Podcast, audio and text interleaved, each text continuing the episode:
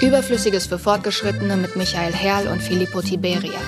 Der Stahlburg Theater Podcast über alles, was wichtig war, ist und werden könnte und wovon Sie nicht wussten, dass Sie es wissen wollten, bis wir es Ihnen erzählt haben.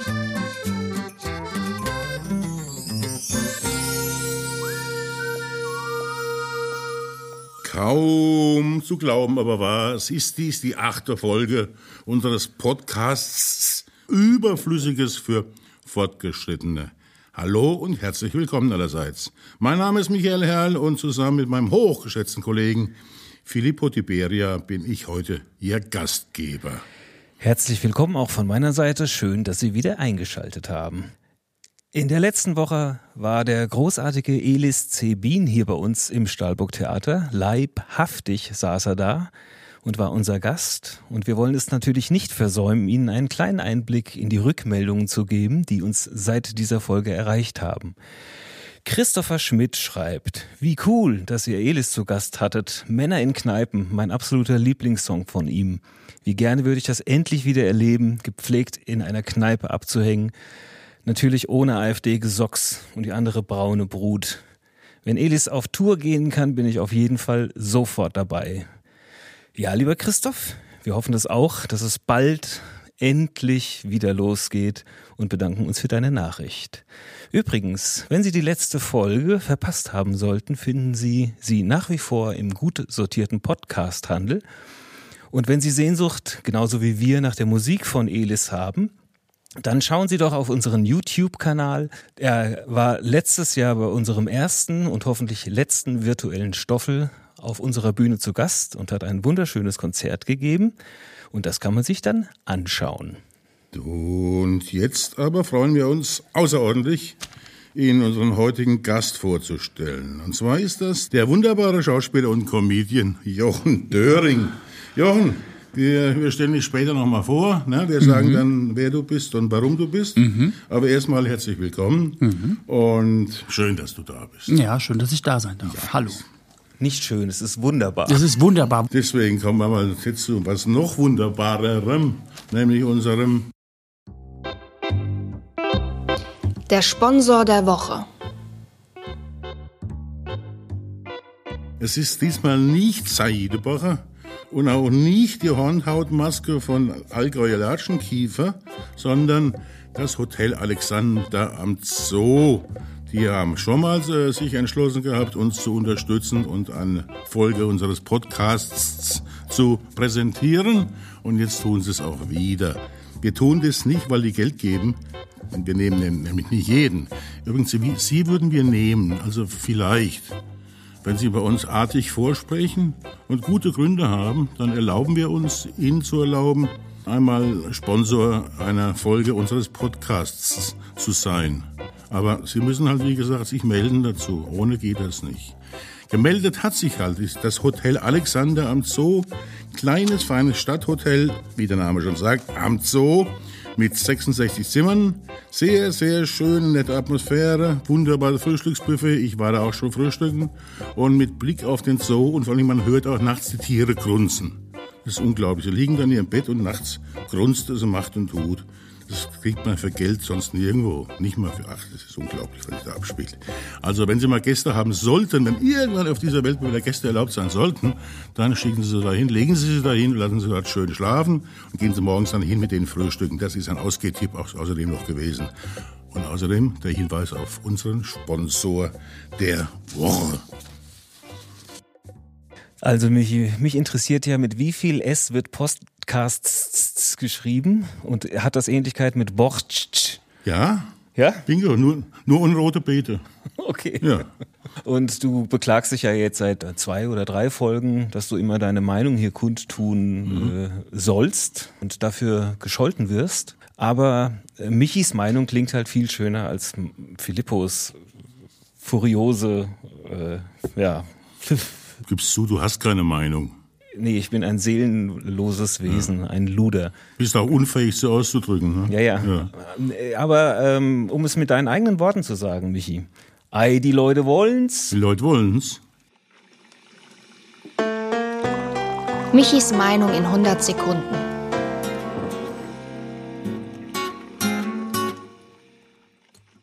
Ey, wenn das haben wolle, dann krieg ich das jetzt halt. Ja, ich geb euch eine. Ja, also, nämlich, habe ich doch gelesen, im Teil Geld und mehr der FAZ. Der Teil Geld und mehr ist noch krasser als der Wirtschaftsteil der FAZ. Und der ist schon krass. Der Matthias Belz hat mal gesagt, der begnadete Kabarettist, ich lese jeden Tag den Wirtschaftsteil der FAZ und ich verstehe kein Wort. Und so mache ich das auch. Jetzt habe ich mal ein Wort verstanden, nämlich in dem Teil Geld und mehr. Es kamen zu Wort die großen Gesellschaften, die die Parkhäuser besitzen in ganz Europa. Es gibt ja so Gesellschaften, die haben hunderte, tausende von Parkhäusern in den Innenstädten. So wie es Gesellschaften gibt, die Flughäfen haben oder Toilettenanlagen an Autobahnraststätten. Ja, so Brunstbeckenbesitzer, so gibt's auch, auch Leute, die Parkhäuser sammeln. Und die haben jetzt gesagt, Moment mal Leute, wir müssen umdenken. Die planen jetzt also tatsächlich schon für die nähere Zukunft, wenn ein Parkhaus in einer Innenstadt ein alter Hut sein wird, wie sie die Dinger nutzen können. Viele können sie eh nicht mehr nutzen, weil keine SUVs reinpassen mehr. Und die, wir überlegen jetzt halt, sie so partiell zu vermieten als Lagerstätte für zum Beispiel, wenn die Menschen einkaufen gehen in der Innenstadt, können sie da ihre Einkäufe reintun oder für so Paketdienstleister, die da Zwischenlager für ihre Pakete hinstellen können. Man kann auch Elefanten da reinstellen, kleine, große passen nicht. Sagen wir mal Lamas und Antilopen könnte man reinstellen. Es gibt so allerlei Möglichkeiten, diese Parkhäuser zu nutzen. Und meine Meinung ist, das ist gut. Wir sollten die endlich auch mal merken, die die Entscheidungen zu treffen haben, weil die, die Geld damit verdienen, die haben die besten Näschen für sowas. Wenn die schon vorhersagen, dass es bald vorbei sein wird mit Parken in der Innenstadt, weil es bald vorbei sein wird mit Autofahren in der Innenstadt, dann können auch die entsprechenden Entscheidungen der städtischen Verkehrsplaner getroffen werden. Meine Meinung ist also raus mit den Autos aus der Innenstadt und alles wird gut. Kann man teilen, oder? Die Mhm. Meinung. Sofort. Waren zwar keine 100 Sekunden, aber ich würde es teilen. Waren es weniger oder mehr, hast du gestoppt? was, was denn für eine Frage? Es waren 109 viel mehr. Sekunden. Hä? 109 Sekunden. Ja, aber er hat immerhin berücksichtigt, dass die Brunstbeckenbesitzer jetzt Ja. im Frühling in der Brunft sind. Da kann man ja mal drauf eingehen. Wir kommen zum nächsten Überflüssigen. Die kleine, wundervolle, na, oh, sage ich auch schon wieder wundervoll, die kleine hässliche Rubrik Das Geräusch der Woche. Das Geräusch der Woche von Filippo Tiberia.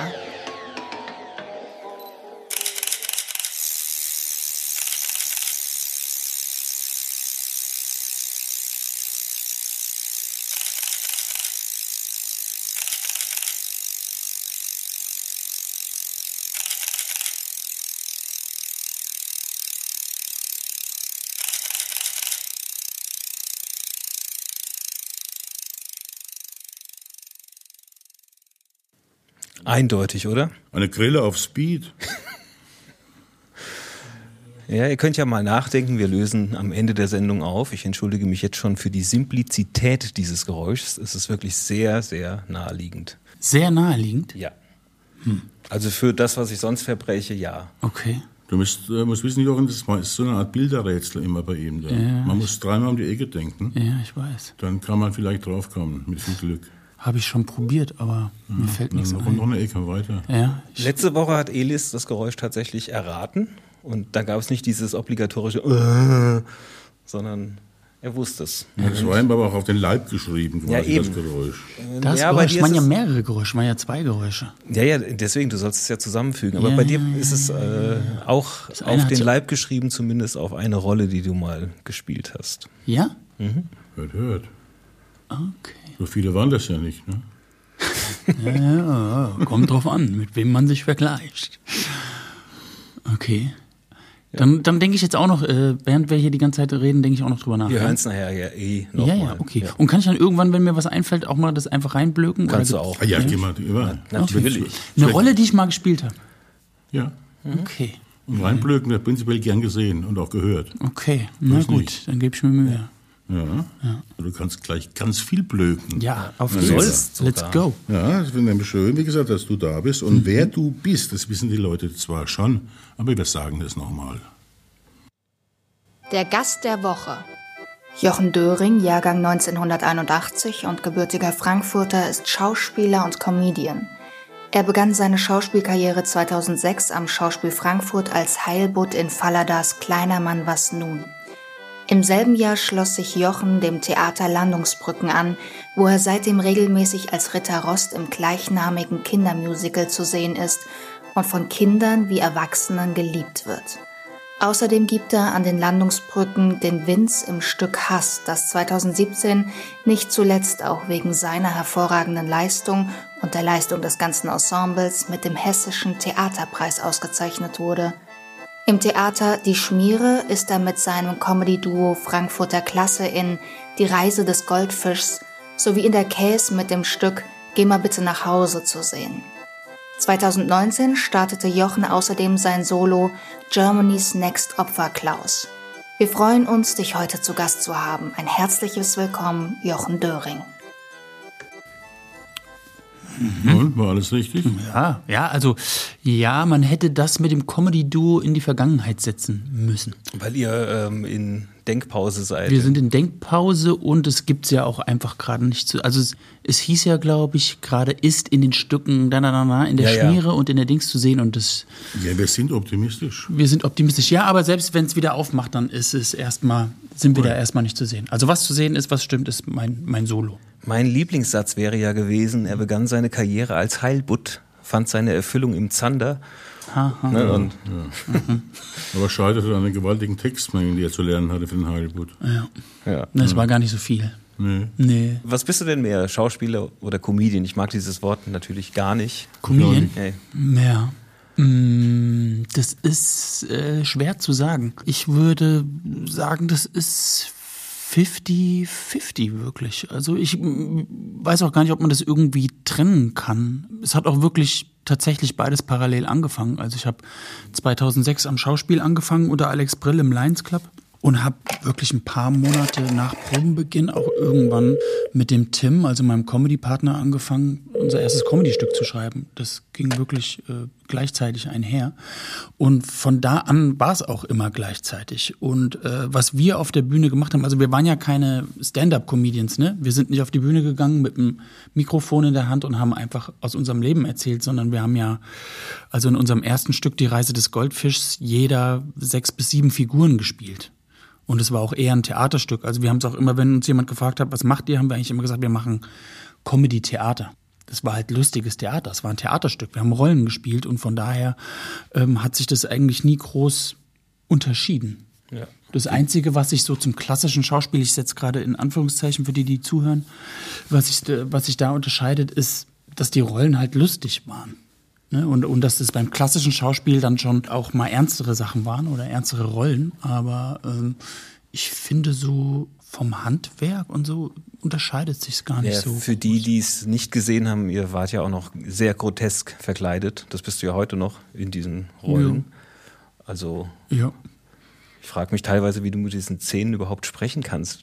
Ja, das geht, das geht sogar sehr gut irgendwann. Also es ist nur, also ich habe wirklich, also mit den einen Szenen, die sind mir am Anfang schon auch immer rausgeflogen, weil die halt einfach nicht so gut produziert sind und man muss da so eine Masse reinlegen, die wird dann fest, wenn man seine Zähne reingelegt hat und es fluppt ab und zu wieder raus. Aber ich bin irgendwann mal zu einem äh, Zahntechniker nach Darmstadt damals gefahren und der hat mir da einfach so eine Schiene dran gemacht, die jetzt viel fester ist und seitdem geht's voll gut. Ich kann mit meinen auch ganz gut sprechen mittlerweile. Ja? Ja, ja. Sind es schon die zweiten oder die Ja, dritten? die zweiten, ja. Ah, okay. Hört sich gut an auf jeden Fall. Ich verstehe alles. Nee, und es war ja auch eine, echt sehr erfolgreich. Ihr habt einen Namen in Frankfurt, definitiv. Ja, ja, glaub schon, auch. An Karten zu kommen war zum Teil unmöglich. Ach, erzähl doch nichts. In der Schmiere vielleicht in der 100 Schmiere. Leute rein. Ja, ja, ja, das stimmt schon. Da waren wir schon, also da waren wir auch wirklich eine lange Zeit. Also wir haben ja die Reise des Goldfischs, äh, ich weiß gar nicht wie lang gespielt, zwölf Jahre. Und es war schon zum Großteil ausverkauft. Es gab schon auch immer mal Monate, wo es dann Karten noch gab, aber zum Großteil war es eigentlich ausverkauft. Aber man muss sagen, es passen ja auch nur knapp 100 Leute rein. Und nichtsdestotrotz, es war schon immer gut besucht, ja. Grüße an dieser Stelle übrigens an die Kollegen der Schmiere. Haltet durch. Auf jeden Fall. Und sonst? Naja, Also weiter, es geht um Menschen wie die Leute. Gell? Gell? Wa- Was planst du denn so für dein kleines Leben in Zukunft? Was plane ich so? Ich plane, ganz ehrlich, auf jeden Fall weniger Theater zu spielen. Okay. Also das haben wir ja eben schon, als wir ein bisschen gebabbelt haben, bevor wir Das haben aufgenommen die Leute haben. ja nicht so richtig gehört. Genau, deswegen sage ich es ja gerade nochmal, Michi. Ja, ja. Habe ich ja schon auch gesagt, dass mir die Zeit ganz gut getan hat, weil ich schon auch ein bisschen nachgedacht habe oder beziehungsweise mir vieles bewusst geworden ist. Und mir ist auch bewusst geworden, dass ich nö, schon sehr, sehr viel gearbeitet habe in den letzten Jahren. Ähm, natürlich auch, weil man leider in der Situation des Schauspielers nicht so viel Geld verdient und man dann mit Familie natürlich viel spielen muss, damit eben auch, also ne, viel spielen heißt dann auch ein bisschen mehr Geld. Aber genau das will ich in Zukunft einfach nicht mehr machen müssen. Ich möchte nicht alles spielen und annehmen müssen, sondern ich möchte wirklich viel weniger machen. Mich ein bisschen mehr auf die Comedy konzentrieren und wahrscheinlich noch irgendwas anderes machen. Irgendwas, wo ich regelmäßiger Geld mit verdiene. Was genau, weiß ich noch nicht. Aber Weil der Zeitpunkt wird ja kommen, wo es keine Beihilfen mehr gibt vom Stadt und vom Ja, ja. Land und vom Bund, ne? Ja, Für auf jeden Künstler. Fall. Auf jeden Fall. Solo-Selbstständige. Es, es steht zu befürchten. das steht zu befürchten. Das wird wahrscheinlich auch jetzt demnächst sein. Bis dahin habe ich noch ein bisschen Zeit. Du hast dich grundsätzlich hinterfragt oder deine Berufung, der du nachgehst? Das hängt ja beides miteinander zusammen. Äh, Ich habe mich hinterfragt und aber auch natürlich äh, meinen Beruf. Äh, Ja, und wie ich den ausgeführt habe. Ich finde schon, also unsere Branche, äh, also die, die Künstler und äh, jetzt die ganze Veranstaltungsbranche, musste das ja schon schlucken, dieses, ihr seid nicht systemrelevant. Das regt natürlich zum Nachdenken und, und äh, man fragt sich vor allen Dingen, warum investiere ich so viel, wenn ich so wenig Wertschätzung bekomme? Ja, auf jeden Fall. Die Frage hat sich aber auch schon oft vorher gestellt, muss Ja. ich sagen. Also das ist ja das, was ich eben gerade meinte, mit man spielt zwar viel, muss halt viel spielen, damit man über die Runden kommt. Es ist ja nicht so, dass ich äh, viel gespielt habe und mir jetzt ein Haus baue, ne? sondern ich habe viel gespielt und bin auch oft über meine Grenzen gegangen, eben einfach um meine Familie ernähren zu können. Und das ist dann oft, ja, das ist dann frustrierend, finde ich. Also wenn man wirklich sich auf gut deutschen Arsch aufreißt und dann aber überlegt, ob man überhaupt in Urlaub fahren kann mit den Kindern, dann ist es wirklich einfach frustrierend. Und ähm, was mit der Kunst teilweise passiert, ist, ja, das, das äh, spricht Bände. Also ich finde schon, sie wird oft nicht genügend gewertschätzt. Und das äh, spiegelt sich auch oft im Monetären wieder einfach. Ja. Ne? Also wie oft wird man gefragt, hast du Bock eigentlich mitzumachen bei unserem neuen Projekt? Und man denkt sich schon so, ja, ich hätte schon Bock, aber was willst du denn dafür bezahlen? Also oft muss man ja selber als Künstler erstmal fragen.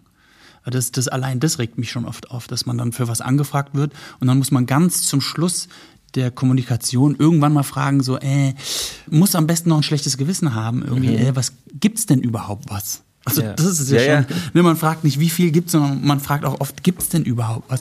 Und das ist einfach, ja, Und dann dazu muss man sich ja auch noch so oft anhören als Künstler, jetzt in Gesprächen mit Menschen, die diesen Beruf nicht so kennen. Da kommt ja gerne dieses Kann man davon leben. ja, Ja, schwer. schwer, ja. Das war schon immer so. Aber jetzt ist es natürlich echt Desaster. Ja, jetzt ist es Desaster. Ja, wobei, ja, wobei, ich muss auch sagen, durch die Hilfen, die ich glücklicherweise bekommen habe, lebe ich quasi, würde ich sagen, auf dem Standard wie vorher, nur mit viel weniger Stress. Von daher, und dann komme ich, in so Situationen komme ich natürlich ins Überlegen.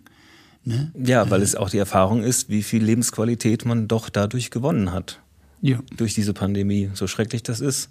Ja, also ich, das ist natürlich auch ein großes Privileg. Ne? Also ich habe schon ein bisschen Lebensqualität gewonnen. Und zwar dadurch, dass ich nicht von A nach B rennen muss und gucken muss natürlich auch immer wieder, wo, wo äh, kommt äh, das nächste Geld her. Also ich habe zu Hochzeiten, als auch noch das Comedy-Duo am Start war, acht, neun Stücke parallel gespielt und dann auch noch welche geprobt. Und dann kommt man einfach irgendwann an meine Grenzen. Und das merke ich einfach gerade. Ich war schon, glaube ich, auch teilweise über der Grenze. Und während irgendwie viele Kollegen irgendwie in den sozialen Medien geschrieben haben, so, oh, ich muss wieder zurück auf die Bühne, ich muss wieder proben, war ich eigentlich immer so, ganz ehrlich, so, hoffentlich wird der Lockdown verlängert, weil ich brauche einfach noch mehr Pause. Also ich habe auf gut Deutsch wahrscheinlich vielleicht auch einen Burnout gehabt oder keine Ahnung, aber es ist, ich war wirklich so, lass die Theater zu, ich brauche ich brauch die Zeit für mich noch. irgendwie. Ja, ich habe dich ja vorhin so nach längerer Zeit mal wieder gesehen, als ich hier reinkam.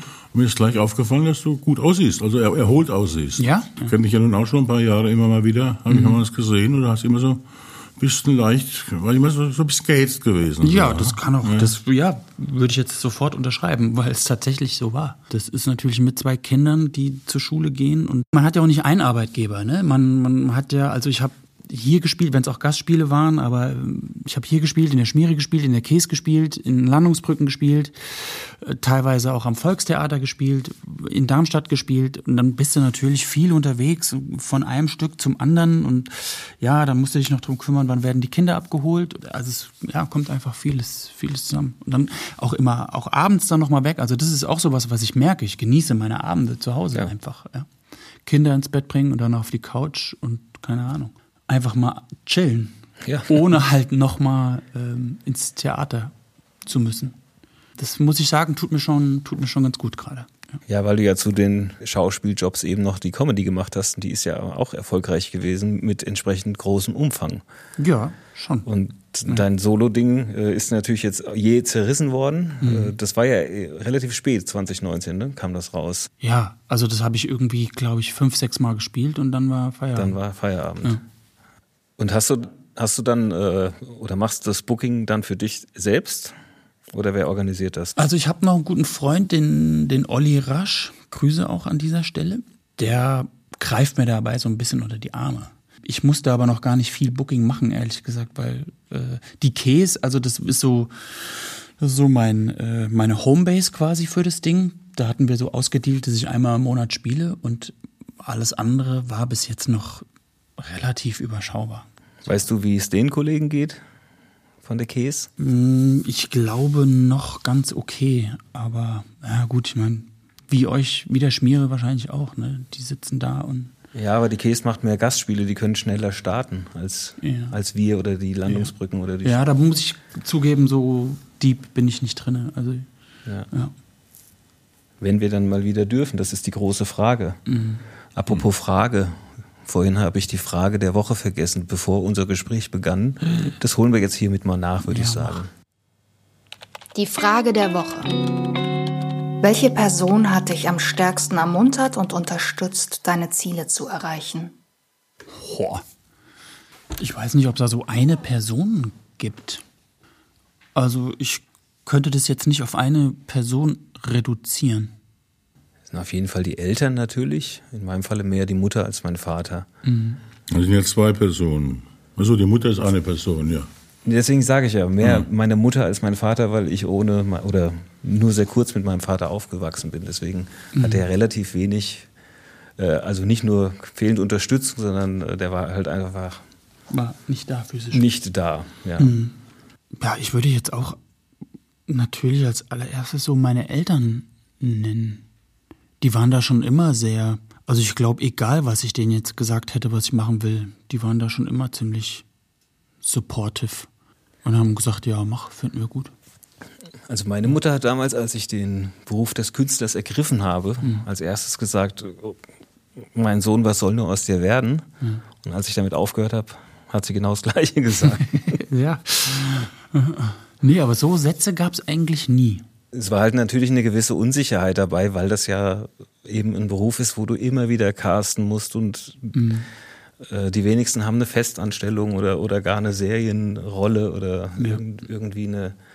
Es ist halt ein ständiger Kampf. Also mir wäre der Beruf des Schauspielers deswegen alleine schon zu anstrengend, da immer wieder vorsprechen zu müssen. Ja, es ist auch anstrengend. so, so, so ähnlich wie der Modeljob, weißt du, so, und dann so bewertet zu werden. Und dabei habt ihr ja nur einen Ausschnitt gesehen. Ja, es ist schon immer ganz schön Fleischbeschau so, ne? Also es ist Ja, und wenn das dann gerade jetzt im Filmbereich, da werden immer dieselben Nasen eingeladen, weil es halt, hm, es Ja, ist, ist halt traurig. ja, das sind die Mechanismen. Das mag das. Und das Erstaunliche ist ja, wenn man dich so sieht, du bist ja so ein ruhiger Mensch und äh, auf der Bühne ein Vulkan mitunter. Ich wundere mich immer, wie laut du reden und schreien kannst, Ja, wenn du willst. ja, wenn ich will. Aber jetzt nicht machen. Nein, auf keinen Fall. Nee, nee, nee. Ja, kann ich schon. Ich meine, das ist ja auch das Schöne an der Bühne. Man kann da ja ziemlich viel machen, was man sonst halt eher nicht macht. Ja. Und ich mache dann auch oft vieles was ich sonst nicht mache. Oder mach's Dollar oder keine Ahnung. Merkst du bei den äh, Comedy-Rollen, dass manche Dinge, also nicht nur nicht laufen, sondern dass man die nicht mehr bringen kann mitunter? Ja. Ich finde es aber auch okay, sich zu fragen, kann man was noch bringen? Also ich mag überhaupt nicht dieses Gemoser mit, man darf ja gar nichts mehr sagen. Man darf alles sagen. Es ist nur die Frage, wie es dann halt bei den Leuten ankommt. Ja. ja. Und ob man das möchte, dass man so ankommt. Vieles gehört sich einfach nicht und lässt man am besten bleiben, meiner Meinung nach. Ja, ich muss mich da auch immer wieder hinterfragen und gucken, was ich mache.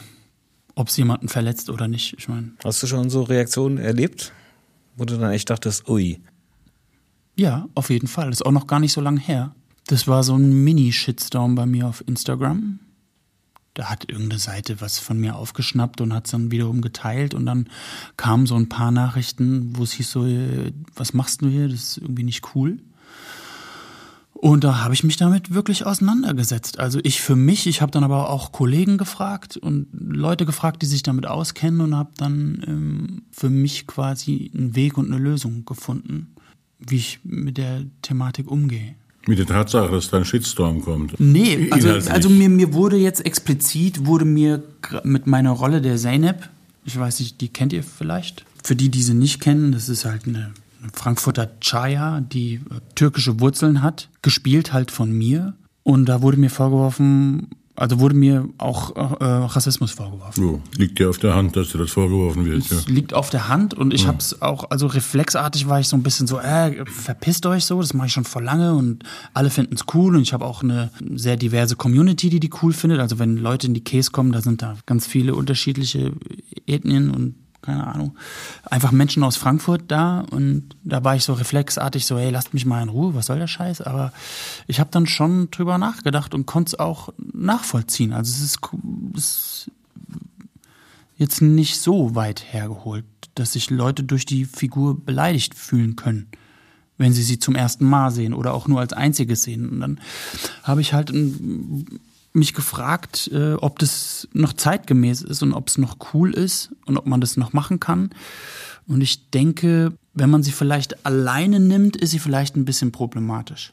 Wenn man aber mein künstlerisches Portfolio sieht und quasi sieht, dass ich auch noch den Lutz hab, der ein bisschen notgeiler, dummer Bauer ist aus Bad Vilbel oder den Mario oder also wenn man irgendwie so die ganze Bandbreite meiner Figuren sieht und sich das Portfolio anschaut, dann wird es klarer, dass ich so einen Spiegel der Gesellschaft quasi mit meinen Figuren aufzeige. Und da gehört jemand wie die Zeynep dazu, gerade wenn man in Frankfurt lebt.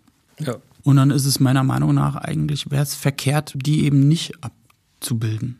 Ähm, Zumal Figuren dieser Art gibt es in echt zuhauf. Muss nur auf die Straße gehen, muss mal gucken. Die gibt es in echt zuhauf, aber ich, ähm, mir wurde ja dann vorgeworfen, was dann vielleicht auch ein bisschen stimmt, dass ich, also Zeynep ist ja schon ein bisschen dümmlich. Ja, ja. Ne? Und dann war natürlich der Vorwurf da, äh, du zeigst hier eine Migrantin auf eine sehr dümmliche Art und Weise. Da kann ich das schon verstehen, dass, dass Leute sich davon angegriffen fühlen, beziehungsweise dann halt so ein, so ein, so ein Klischee erfüllt sehen. Auf der anderen Seite ähm, habe ich schon in der Vergangenheit auch oft darauf geachtet, dass ich mich eben nicht über Migranten lustig mache, sondern dass ich die Zeynep als Figur benutze, um eben über, um ihre Sprache zu benutzen, um mich über Allmanns lustig zu machen, über die Deutschen, über deutsche Bräuche. Es gibt zum Beispiel, also, also eins der bekanntesten mm, Videos, die wir gemacht haben, Tim und ich als Frankfurter Klasse, da äh, redet Zeynep über Ostern und über, und über Weihnachten. Und wenn man da irgendwie reinhört, dann ist es für mich eigentlich klar, dass ich Zeynep als Vehikel benutze, um mich eigentlich über die Deutschen und oder sagen wir jetzt mal in dem, in dem Fall über Christen und über Christentum und die Bräuche halt lustig mache. Und das ist ähm, was, was ich jetzt noch mehr versuche dass ich mich eben nicht. Äh du kannst derart viele Christen fragen, äh, vermeintliche Christen, warum wir eigentlich Ostern feiern, die können es dir nicht beantworten. Ja. Also die haben auch keine Ahnung, woher, warum Ei, warum Hase, welche Symbolik das hat. Und das ja. ist ja jetzt heidnisch. Und das ist ja heidnisch, das hat dann ja, ja, mit Christen aber, nichts zu tun. Aber selbst das wissen sie nicht. Ja, ja gut, aber warum auch, ne? Mich, mich nervt die kommerzielle Ausschlachtung des Ganzen. Ja, das sowieso. Ja. Also. ja, aber die ist ja bei fast nichts mehr zu verhindern. Also Eben. alles, was in irgendeiner Form Erfolg verspricht, wird ja irgendwie kommerziell ausgeschlachtet. Ja, ja. Also. Halloween. Bei uns gibt es kein Halloween. Fertig. Ja, aber bei uns gibt es mittlerweile, weil du nicht drumrum kommst irgendwie. Es sei denn, also ich klar, wir könnten jetzt auch sagen, es gibt keins, dann hast du aber zwei traurige Kinder zu Hause sitzen. Das willst du natürlich auch nicht. Ähm, von daher machen wir jetzt da schon immer so ein bisschen, wir machen so ein bisschen mit halt. Nimm nur wenigstens so wie früher Rungelrüben und höhl die aus und stell eine Kerze rein. Das ist deutsche Halloween praktisch. Mit Rüben, Ja. statt mit Kürbisse. Ich habe auch früher keine Kürbisse. Das ist ja heute noch kein ernstzunehmendes Gemüse. Also es ja, gab finde ich es auch nicht. aber nicht in solcher Verbreitung. Wenn du den Fernseher anmachst im Herbst zur Kürbiszeit, du siehst ja nur Kürbisse überall. Ein Kürbisrezept, oder bist du wahnsinnig? Magst du Kürbisse essen? Also zum, zum Essen gar nicht. Sehr schön, sehr ja. gut, Und meine Mann. Tochter auch nicht, die hasst es. Also wir, wir foppen die manchmal, wenn sie sagt, was gibt's denn heute zu essen? Dann sage ich manchmal, es gibt Kürbissuppe. Und dann zieht die so eine Flutsch und dann sagt, sage ich zwei Sekunden später, nee, gibt's nicht. Ja. Nee, mag ich gar nicht. Also Kürbis. Ich, ich habe nach was zu essen gefragt und nicht nach und nicht nach Kürbissuppe. Kürbis. Nee, der liebe Gott, falls es den gibt, hat die Kü- Kürbisse erfunden, damit man in Österreich Öl aus den Kernen machen kann. Oh ja, das ist Ja, das ist der lecker. einzige Sinn und Zweck von Kürbissen und damit aus. Ja, finde ich auch voll gut, weil Kürbiskernöl schmeckt ja echt gut. Eben, eben. Ja, nur in Maßen. Sehr gut auf Vanilleeis mit ein bisschen Kaffeepulver. Uh, sehr gut. Oh ja, das wird in Süßspeisen gern verwendet. Das, passt ist sehr schon gut. richtig. sehr Ja. gut. Ja. Also, damit wir beim Thema nämlich angelangt sind, wir reden jetzt über Essen die ganze Zeit. Es gibt jetzt nämlich Das Rezept der Woche.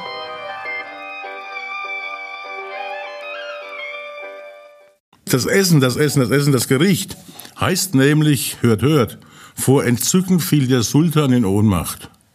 Das ist diesmal kein pfälzisches Gericht, wie ihr euch denken könnt.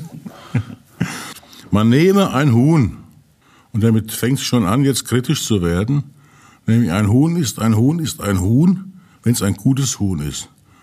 Ein gutes Huhn muss gutes Geld kosten. So einfach ist es. Und ein Huhn schmeckt dann auch nach Huhn. Das nun folgende Rezept geht gar nicht mit einem schlechten Huhn, weil es schmeckt dann fürchterlich. Ihr werdet gleich wissen, warum. Man nehme nämlich das Huhn und koche es. Als würde man Hühnersuppe zubereiten. Koche es lange, je nachdem wie groß der Vogel ist, zwei, drei Stunden. Man tue ihn heraus aus dem Topf und lasse ihn abkühlen. In der Zwischenzeit reduziere man die Brühe, die Hühnerbrühe. Reduzieren heißt in dem Fall richtig brachial, hardcore. Ganz, ganz wenig noch da ist, eine kleine, kleine Essenz. Praktisch so ein, wie ein Brühwürfel in, in, in flüssig. Runterkochen lassen, wie es nur geht. Hat man den, hat man äh, den Vogel mit Gemüse im Topf oder? Ah ja, sehr gute Zwischenfrage. Das kann man übrigens alles nachlesen, nachlesen, nachher bei unseren Shownotes, den Shownotes. In die Show Notes. Äh, Man kann einen Suppengrün dazu machen. Also das Übliche halt. Sellerie, Petersilienwurzel, äh, Petersilie, Karotte, Lauch. Und muss man mal ein bisschen vorher rausnehmen. Ja, kann man auch drin lassen, ist egal. Jedenfalls dann halt raus, alles, was da nicht reingehört, außer der Brühe, das Huhn und das, und das Suppengrün. Dann äh, beim- das Huhn entblättern, sprich das Fleisch abmachen, das Essbare. Dann kann man eigentlich während des Kochs, des Reduziervorgangs, die Knochen noch mal reinwerfen, damit es noch mehr Geschmack gibt. Geschmack. Ne? Ja. Ist schon klar. Damit. Dann am Schluss abseihen und dann reduzieren bis auf ein Mindestmaß. In der Zwischenzeit eine Auflaufform nehmen, so eine Flachform. Da das Hühnerfleisch in Stückchen, in Fetzen rein. Dann, wenn die Hühnerreduktion ein bisschen abgekühlt ist, äh, nehme man ein fettes Joghurt, so das griechische zum Beispiel, eignet sich sehr stark dafür. Da hat man viel Knoblauch reingeschnitten und ein bisschen vermengt. Und das schüttet man dann in die Hühneressenz rein, ver- vermenge es. Wenn es abgekühlt ist, muss abgekühlt sein, sonst flockt der Joghurt. Ist aus, ist nicht schön. Dann das Ganze über die, das, das Hühnerfleisch drüber in der, in der Auflaufform, paar Butterflöckchen drüber und ab ins Rohr. Und das überbackt dann, ein bisschen Paprika kann man oben drüber machen, das, überbackt dann schön. Das wird knusprig, das, das was da rausguckt an Hühnerfetzen. Und der Rest äh, reduziert noch mal ein bisschen. Gewürzt hat man sowieso, Salz, Pfeffer und so weiter. Du musst wissen, äh, Jochen, das hier, man lernt hier nicht kochen. Das ist für Leute, die, ich habe es letzte Woche schon mal erzählt, die gehen zum Tim Melzer oder so, und lernen dort kochen. Und was ihnen dann noch fehlt, das kriegen sie hier mit. So. Das ist so ein fortgeschrittener, so ein Fortbildungskurs ist das hier. Ne? Ja, Für die, die es schon können. Und dass man, dass man würzen muss, das Zeug, habt ihr ja bei, bei, bei Tim Melzer schon gelernt, das ist mhm. ja klar, das ist ja selbstverständlich, als Salz, Pfeffer, bisschen Muskat, was man halt so macht. Ne? Ja, ja. Und dazu gibt's einen Reis, ganz normal Reis, Langkornreis. Und jetzt kommt noch was Schönes. Dazu empfiehlt sich ein Petersiliensalat. Glatte Petersilie, angemacht mit, mit roter Zwiebel, Salz, Pfeffer, Öl bisschen Zitronensaft. Fertig. Das ist das Essen. Vor Entzücken fiel der Sultan in Ohnmacht. Ich habe das in Istanbul mal so gegessen. Nein, warte, in, in, in Ankara war es. Ankara ah, okay. so also es ist ein türkisches Gericht? Ja, ja. Mhm. Oh, mit, mit, mit, griechischem Joghurt. Und am deutschen Huhn. Ja. Hört sich gut an. Hört sich gut ja. an. Ich würde irgendwo noch was mit Minze machen. Ich bin nicht so ein Petersilien-Fan. Petersilie so mag ich schon, aber nicht die glatte. Die schmeckt oft so nach Metall. Ja? Ja. Je nachdem, wann man sie okay. erntet. Also ich, ich mag beide eigentlich, aber ich mag es nicht, wenn es so salatmäßig ist. Man muss nicht essen, was man nicht essen will. Nee, nee, auf keinen Fall. Deswegen sage ich ja, ich würde irgendwas mit Minze, weil ja, ich finde immer geil, wenn so Joghurt mit Minze, ja, ich das finde ich immer eine leckere Kombi. Ich nicht. Ja, deswegen mache ich es nicht, aber du darfst das machen. Ja, ich, ja. Das ist keine Frage. Ich lade dich dann auch nicht ein, wenn ich Wie, das gekocht habe. Nein, ich komme ja auch nicht. Oder ich mache dir so ein extra Schüsselchen genau. mit, mit Petersilie. Außerdem ist das mit dem Salat eh überbewertet. Wichtig ist das Huhn. Ja. ja. ja. Und ganz wichtig ist wirklich mit viel Knoblauch versehen, das ganze Gericht. Yes, Knoblauch geht immer. Dünstest du oder kochst du den Reis? Den äh, mache ich nach oder Gefühl so ein bisschen, mache Wasser rein und reduziere das Wasser dann komplett. Es gibt Leute, die, die schütten den ab. Mhm. Ich mache das nicht. Ich äh, lasse das, das, das Wasser runterkochen. Und dann kannst du in der Mitte vom Reis kannst du mit dem Kochlöffel so ein Loch reinmachen und gucken, wie viel unten noch Wasser ist. Mhm. Wenn da keins mehr ist, und der Reis ist, Reis ist durch, ist gar, mhm. ist also fast gar, Deckel drauf, und dann gart der nach und wird gleichzeitig trocken. Also ohne, dass du ihn vorher ausgiebig wässerst. Genau. Ah ja, gut. So, das war also Gleichzeitig das Tier der Woche, also auch das Rezept der Woche. Nee, Quatsch. nee, jetzt kommen wir erstmal zur Antwort der Woche und wir sollen uns überlegen, was wohl die Frage dahinter gewesen war, respektive ist. Die Antwort der Woche. Wenn du ein Gehirn hast, musst du es auch benutzen. Meryl Streep. Weißt du, wie viele Sternlein stehen? Ist die Frage. Das ist so eine Universalfrage. Mhm. Das ist ja auch eine universale Antwort. Die Frage lautet, soll ich AfD wählen? das ist eine schöne Frage. Ja, die können wir doch, können wir doch Die so stehen wir, lassen, oder? Ja. ja. ja. AfD hat sie natürlich gesagt, aber. AfD? Ja. Okay. Lassen wir gelten. Aber wir hatten es ja eben schon mal ein bisschen. Jetzt kommen wir wirklich zu unserem vielgeschätzten Tier der Woche. Tier der Woche. Das Tier der Woche kommt diesmal von meinem hochgeschätzten Kollegen Filippo Tiberia. Der hat mir einen Link geschickt. Und zwar, du kennst Ross Crates und Robert Heinsohn, ne, Filippo? Mhm. Deswegen hast du mir ja den, den, den ja. Link auch geschickt, ne? Der Ross und der Robert haben nämlich den Gesang von 146 männlichen Warzenhonigfressern untersucht. Warzenhonigfresser. Ja, eine beachtliche Zahl. Allerdings gab es früher viel, viel mehr. Richtig viel mehr. Die Viecher äh, leben in Australien. Dort gibt es nur noch 200 bis 400 Stück. Also 300. Und früher gab es viel mehr. Warum? Weil die nicht mehr singen können. Ja. Die singen also praktisch die Männchen singen die Weibchen ins, ins Bett. Ah ja. ja? Ein Balzgesang. Roger Willemsen hat mal gesagt, er sieht so scheiße aus, er muss die Frauen ins Bett quatschen. also Roger würde überleben, wenn er nicht, nicht schon tot wäre. Weil er ist nicht darauf angewiesen zu singen. Die Warzenhonigfresser, allein schon der Name, mhm. ist ja sehr unsexy, ne? Warzenhonigfresser. Ja.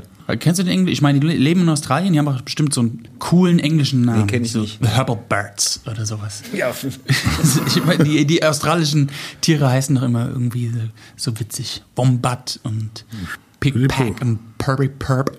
Und hier heißen so was? Honigwarzenfresser. Honig, Warzenhonigfresser. Honigfresser. Honigfresser ist aber süß, das stellt man sich vor. Ja, ne? ja. Ein trolliges Tierchen. Ja. Aber ein Warzenhonigfresser. Warzenhonigfresser. ist ein Honigfresser mit Warzen. Ja. Die- ich die habe ja erst gedacht, ich. das sind Warzen, es gibt irgendwelche Warzen, wo Honig, äh, oder die haben Warzen, wo Honig rauskommt, oder? Ich glaube, der Honigfresser hat Warzen. So nässende, gelb, gelblich sutternde, eitrige Warzen. Der Vogel sieht jedenfalls viel, viel schöner als sein Name Der Eiter aus. tropft immer in den Honig rein dann. nee? Das sieht schön aus, der Vogel. Ja, als sein Name auf jeden Fall. Ach, das ist ein Vogel, ja? Ja, ein Vogel. Also, ja, ach so. Ja, ja, Das wurde ja so, bis jetzt noch nicht erwähnt, oder? Ja, warum sollen das uns singen? Die Geschichte ist ja die eigentlich, dass die aussterben, weil... Sie nicht mehr singen können. Jo, und warum nicht? Keine Ahnung. Du hast gesagt, hast du schon gesagt, der Mensch ist dran schuld? Oder Nee, das nee, der Mensch ist immer, der Filippo ist, ist schuld. immer dran schuld. Ne? Die können nicht mehr singen, weil die das nur in einem bestimmten Baum machen und der Baum wird aber von Menschen abgesägt, weil er so, weil da guter Honig drin. Deswegen irgendwas mit Honig. Nee, keine Ahnung. Sag mal. Stimmt fast. Also die sterben prinzipiell aus. Ja. Vor allem die Älteren sterben früher als früher. Und die geben, denke ich, die, die Sangeskunst an die Jüngeren weiter. Also praktisch die, die erotische Sangeskunst. Ne? Und so wie ich von meinem Opa auch gelernt habe, wie man Frauen anbaggert, so ist es bei denen auch gewesen. Und wenn die jetzt wenn die, die Sangeskunst nicht mehr weitergeben, wissen die Jungen gar nicht mehr, wie sie es machen sollen. Die sitzen dann auf den Bäumen und trällern irgendwas Eigenartiges von sich ab. Die haben auch verschiedene Dialekte. Und selbst die können sie nicht mehr. Und 12 Prozent aller untersuchten Vögel haben sogar die Lieder von anderen Vögeln gesungen. Gecovert. Ja, gecovert, Nur noch gecovert genau. und die Mädels Ja. sagen, äh, das ist ein Cover. Ja. Mit dir gehe ich nicht ins Bett. Also das ist fürchterlich, aber nicht mehr aufzuhalten. Es sieht so aus, als würde der geliebte Warzenhonigfresser nicht mehr lange unter uns weilen. Schade. Wenn er beim Leierschwanz in die Lehre ginge, auch ein Vogel, der erlernt durch fast einmaliges Hören so gut wie alles. Wow. Dann hätten sie eine Überlebenschance. Wow. Ja. Oh, das ist geil. Ist auch in Australien? Oh, weiß ich gar nicht. Ob, doch, auch, auch. Nicht nur, aber auch. Alle möglichen Geräusche, also auch so Menschengeräusche Ja. und mechanische Geräusche und so. Krass. Und, unfassbar, was der alles Kann er auch imitiert. weit wiedergeben. Ja. Ja, krass. Das ist so erschreckend, dass man es echt, wenn man es sieht, nicht glaubt. Vögel sind ja, was das angeht, mitunter so beeindruckend. Alleine, was die an Balztänzen aufführen. Also so die Laubenvögel zum Beispiel. Ganz, ganz großartig. Die sammeln ja nach Farben sortiert an ihrem Tanzplatz äh, die Gaben für das Weibchen. Da nehmen sie auch Plastik, alles, was sie halt finden können. Hier ein blaues Häufchen, da ein oranges Häufchen. Das legen sie dann hin und dann wird da. Das legen die getanzt. dann hin und dann bauen die sich so eine Art Konzertmuschel. Und dann hüpfen die da wie die Gestörten rum und führen einen Tanz auf und singen sich die Seele aus dem Leib. Ich bin übrigens sehr froh, dass ich nicht auf Balztänze angewiesen bin. Wollte ich an dieser Stelle Ich stelle mir das immer vor, man sieht, man sieht das ja immer in Städten, äh, Tauben, also die Täuberiche, die Taubenhahn, wie heißt das Ding eigentlich? Keine Ahnung. Taubenhähnchen, Tauben, die, die sind doch permanent, äh, plustern sich auf und drehen sich vor den, vor den Tauben. Ah, okay. Das ist. Das quasi machen sie ja immer und die sind da vollkommen wahllos. Wenn die nicht, wenn die keinen Bock hat und weggeht, dann kommt halt die nächste. Kommt die nächste. Ah, ja, gut. Und ich stelle mir das schon schön vor, wenn wir das auch machen würden. Ja, und sich aber immer dabei drehen. Dabei mit, drehen. mit Schwänzchen in die Höhe natürlich. Irgendwann erzähle ich dir mal von meinen Tanzerlebnissen. Dann würdest du das nie wieder sagen. Aber nicht jetzt. Sag mal, mein Podcast, da kann ich ja nicht vortanzen. Also Blöd. ich, ich glaube, für Tiere in einen menschlichen Club zu gehen und zu gucken, was da so getanzt wird, ist, glaube ich, auch witzig. Ja, das glaube ich Mir auch. langt schon als Mensch, das zu sehen. Ja. Jetzt stell dir mal vor, du bist noch ein Vogel. Ja, du eben. bist ein Honigwarzenfresser. Eben, du dir, Was ist denn hier los? Das war jetzt jedenfalls das bedauernswerte Tier der Woche. Wir prangern das an. Prangerst du das auch an? Vehement, ja. Ja, wir prangern es an. Du auch, Jochen? Du? Ich auch, wir prangern es an. Lennart, prang, es auch? Wir prangern zu viert an. Ja. Ja. Also, Kinas. Ja, was ich nicht anprangere, ist das Geräusch der Woche, das wir uns nochmal anhören, Ah. auf das du es erraten mögest. Mhm,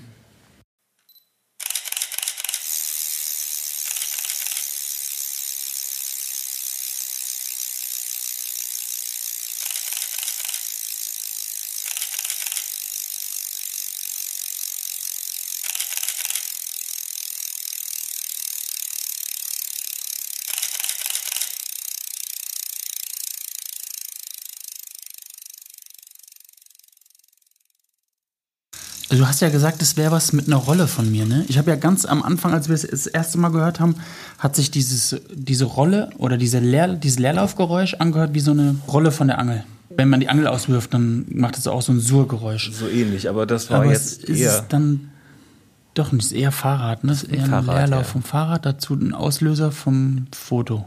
Genau. Und dann hast du es schon. Denk mal an Hass, da ging es auch darum. Fahrrad, Auslöser, Fahrrad, Fahr äh, äh, in Hass ging es darum? Kamerad. Oder, Oh. oder Kameradschaft. Ah, das sind aber, das ist, das ist ja, Es ist aber schon schön, wenn der Schmerz nachlässt. ah, das ist ja, ist, was hast du vorhin gesagt, Michi? Drei Ecken, das sind ja 80 Ecken. Kamera. Das also vor allem, wenn du dann noch den Tipp gibst, es hat was mit meinen Rollen, mit einer Rolle von mir zu tun. Und dann kommt Kamera, also, come on. Also da kommt niemand drauf. Aber gut. Das hast du immer noch nicht verstanden, ne? aber es wird auch nichts mehr. Ja. Komm, Philipp, sag, mach Schluss. Ja, wir sind am Ende angekommen. Krass, oder? Das ging schnell. Hast du es bereut oder?